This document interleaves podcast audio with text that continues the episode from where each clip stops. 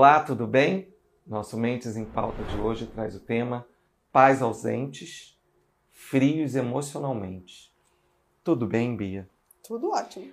O que, que eu vejo um pouco sobre esse pai ausente e frio emocionalmente? Eu acho que são duas coisas distintas, São. ou pode estar junto. Podem estar mas eu junto. acho que é um É, pouquinho distinto.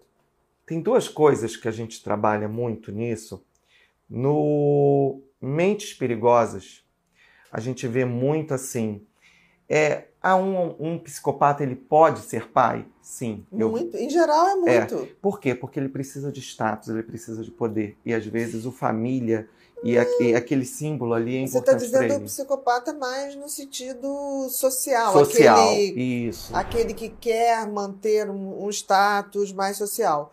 Mas o psicopata ele faz filho com tranquilidade, porque ele não tem nenhum vínculo, nenhuma responsabilidade, não pensa Ele é no frio futuro. mesmo. Então, Esse pega os dois lados. Sim. Ele é frio, E, e ele é ausente? Não, um pai psicopata não necessariamente é ausente. Ele pode até ser aquele pai é, que, para fazer essa fachada de família, ele dá tudo para os filhos, paga até para estar muito longe. Por exemplo, existem muitos pais políticos que dão tudo para seus filhos, né? Você vê que o filho está estudando aqui, está estudando ali, ele dá o que quiser, mas ele não ele dá só a não dá o presença. o E amor. também ele não quer perturbação. Ele quer ter o prazer dele e aquilo ali é o filho é para posar que ele é um bom pai.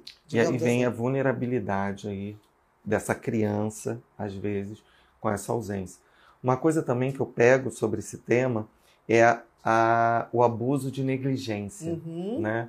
Esse pai, às vezes, às vezes O pai ou mãe, o pai né? ou mãe, E aí, às vezes, a gente também tem uma falta de orientação. Muitas vezes, não estou falando que todos fazem isso de propósito, mas naquela sede, naquela necessidade de querer não faltar nada, o filho estar numa melhor escola, não faltar o melhor alimento, e aí começa essa coisa de a sua ausência ali naquela casa e vai começando a, a A fugiu a palavra, justificar. a justificar com Tipo assim, presentes. é, não, ou justificar, tipo assim, olha, eu não, eu não tô presente porque papai, senão você não tem o brinquedo que você quer. É. Se você não tô presente, então você não viaja. Quer dizer, que, que já é uma coisa muito feia de fazer, É. né? Eu vejo muito, Bia, nesse papo que a gente está tendo hoje, uma terceirização, Uhum. sabe? Esse filho ele entra como uma terceirização. É para a escola, é para babá, é para os avós, Uhum. né? E você só entra ali para foto, para coisa. E aproveitando isso, é a hora que a gente abre uma grande vulnerabilidade, que é o que eu trago, para possibilidades de abuso, Uhum. né? Por quê? Porque essa criança, aquelas pessoas que teriam a responsabilidade de estar ali protegendo, né? São as pessoas que estão mais negligenciando essas crianças. É, eu acho assim que né, eu consigo separar assim, pais omissos é uma coisa. Em geral, não é por maldade, tá? Eu acho. Os pais omissos, porque tem gente que acha que ter filho é para no aniversário postar todo mundo bonitinho, seja de qual classe social for. O pai ausente, eu acho que ele não tem o senso, tipo assim, ter filho é uma responsabilidade para o resto da vida. Então, acho que tem pessoas que não sacam isso, o valor. Eu acho que o valor da maternidade e da paternidade tinha que ser um valor sagrado, tinha que ser algo muito bem estudado e muito bem exaltado na nossa sociedade. Eu acho que se faz aquilo que você falou, né? Tipo assim, ah, vai casar, quando é que vai ter filho? Como é que vai ser? É, como se não fosse um planejamento. É Tem que ter um grande planejamento. É um grande investimento afetivo, emocional, financeiro, tudo é para ter um filho. Não é assim, né? Ter por ter. Então eu acho que tem os omissos por desconhecimento, por, por ir vivendo a vida falta sem aquela pensar. orientação ali, um, Falta um- valor. É. falta. Não é a sabe? falta de Você amor, quer ter de cuidar. filho? Eu vejo muita gente que você fala assim, você quer ter filho? Não sabe responder. E acaba tendo. Aí você fala, foi planejado? Não, a gente engravidou e eu deixei. Quer dizer, não é o desejo, não é o comprometimento.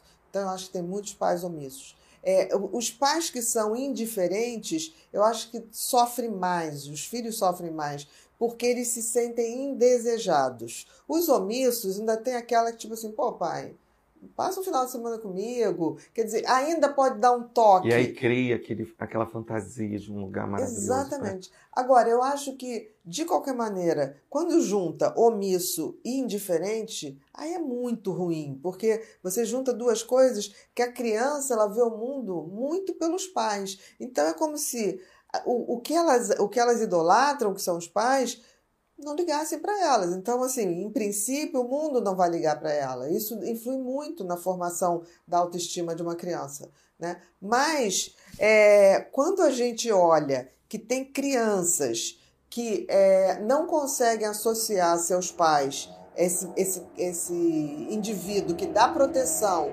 que dá atenção, elas ficam o tempo todo esperando encontrar isso em outro alguém. Verdade. Ou em outra mulher, outra em outro homem.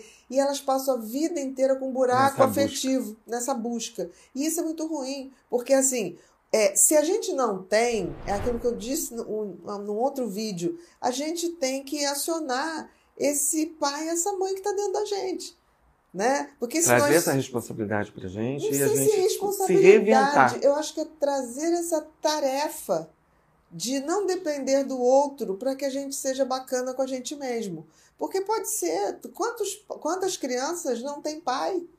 Pai desconhecido. Quantas crianças as mães dão e ela não sabe onde está a mãe? Então, assim, é, começar a entender que todo ser humano guarda em si um pai e uma mãe. Porque nós fomos programados para nos reproduzir.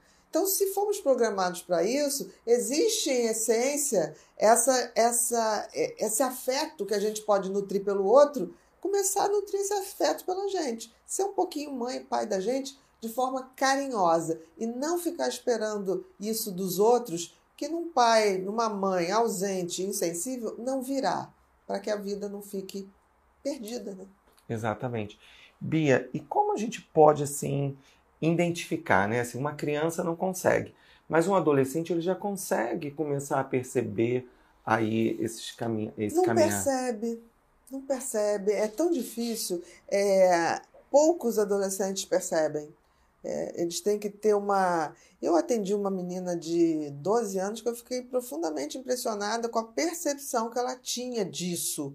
É, mas é raro. Uhum. Eu acho que isso é uma coisa que a gente vai, num processo terapêutico, explicando, tirando essa coisa de, de alimentar uma raiva por, pelo pai, uma raiva ou pela uma mãe, busca excessiva uma desse... busca excessiva desse pai, dessa mãe em outras figuras.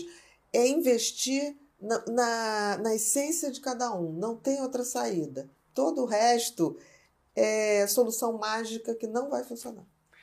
Muito obrigado, Nada, Bia. meu querido. Até a próxima. A próxima.